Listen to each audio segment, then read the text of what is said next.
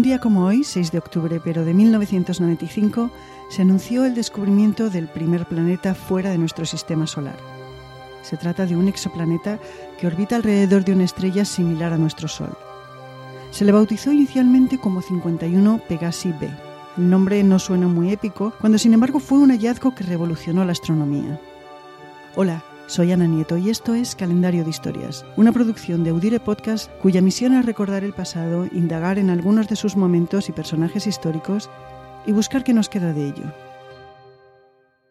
El descubrimiento de este exoplaneta fue obra de dos suizos, el astrofísico Michel Mayer y el astrónomo Didier Queloz.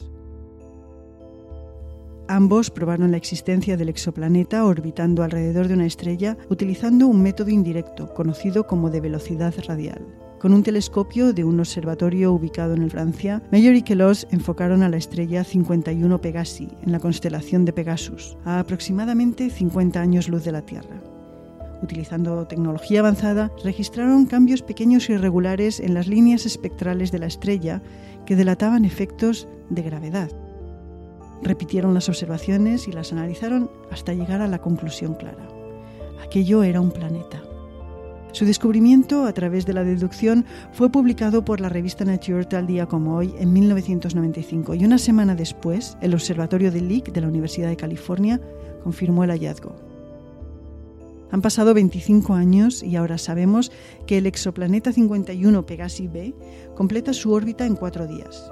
Sabemos que tiene una masa 150 veces más grande que nuestro planeta Tierra y que se han detectado rastros de agua en su atmósfera y está compuesto principalmente de hidrógeno y helio, al igual que nuestro Júpiter y que nuestro Saturno.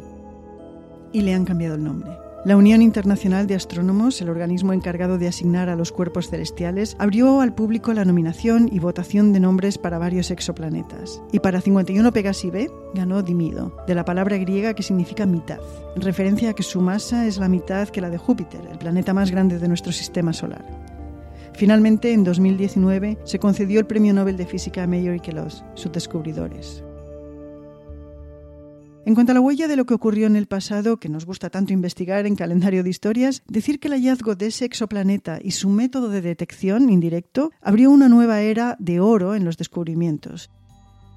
En el año 2020 ya se han descubierto más de 4.280 exoplanetas muchos de ellos gracias a la sonda Kepler que desde 2010 orbita alrededor del Sol buscando planetas extrasolares.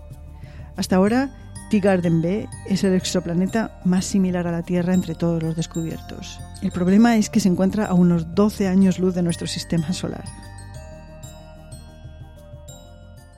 Lo cierto es que para disfrutar, asombrarse e incluso filosofar sobre el universo infinito que se encuentra sobre nuestras cabezas, Basta con mirar hacia arriba, aunque para apreciar el espectáculo en todo su esplendor se requiere encontrar un lugar sin contaminación lumínica. En España somos afortunados de tener un buen número, empezando por todos los destinos reconocidos como Starlight.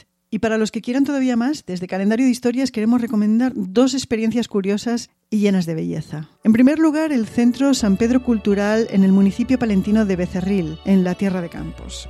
Allí, una iglesia en ruinas se ha transformado en el primer monumento astronómico reconocido por la Fundación Starlight International. En su interior, junto con la pila bautismal, frescos medievales y relojes solares, hay un estelarium que permite identificar las estrellas, un péndulo de Foucault que demuestra la rotación de la Tierra y una línea meridiana que permite averiguar el mediodía solar. Por cierto, que esta es la única línea meridiana visible en España. Y otro lugar para aprender y disfrutar es el Observatorio Astronómico de Ita, en el pueblo toledano de la Puebla de Almoradiel. El observatorio tiene dos telescopios dedicados al estudio e investigación de planetas enanos, meteoritos y bólidos, y también a la detección de impactos en la Luna. Además, se dedica a la difusión de la astronomía. Colegios y público en general pueden visitar el observatorio, mirar al cosmos a través de sus fabulosos telescopios y merece asombro la propia historia del Observatorio Astronómico de Ita, hoy gestionado por una fundación, pero que es el fruto del sueño y el esfuerzo de Faustino Organero, quien se definía a sí mismo cuando comenzó esta aventura como un pintor de brocha gorda.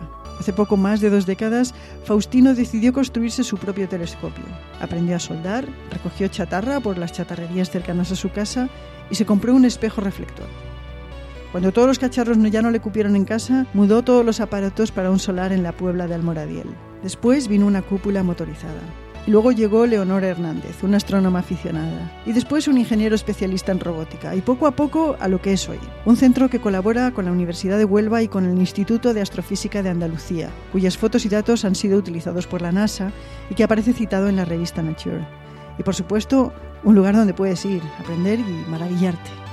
Y para quienes se encuentran con ganas de viajar lejos, cuando se pueda, claro, Natural Bridges, en Utah, Estados Unidos. Ese es el destino a elegir. Es el primer parque internacional Dark Sky, donde es posible ver la Vía Láctea y los planetas más cercanos a simple vista, sin necesidad de telescopio.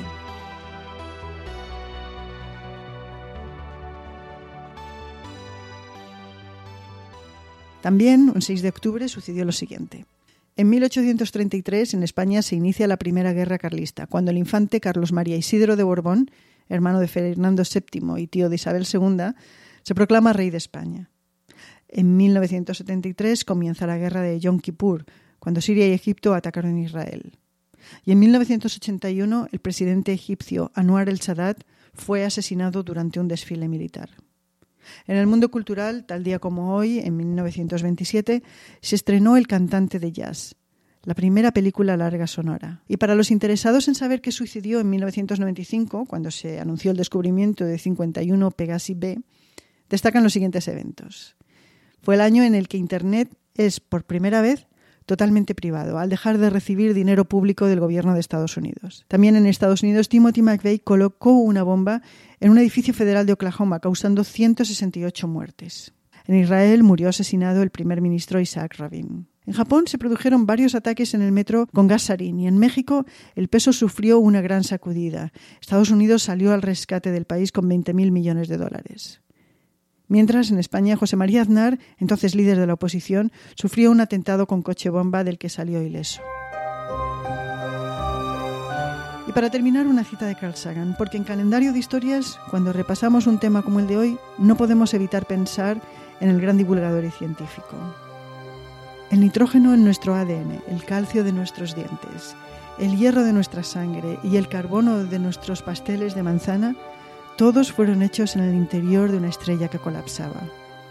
Estamos hechos de polvo de estrellas. El astrofísico Neil deGrasse Tyson añadió a esto, todos somos polvo de estrellas, traído a la vida y luego empoderados por el universo para descifrarnos.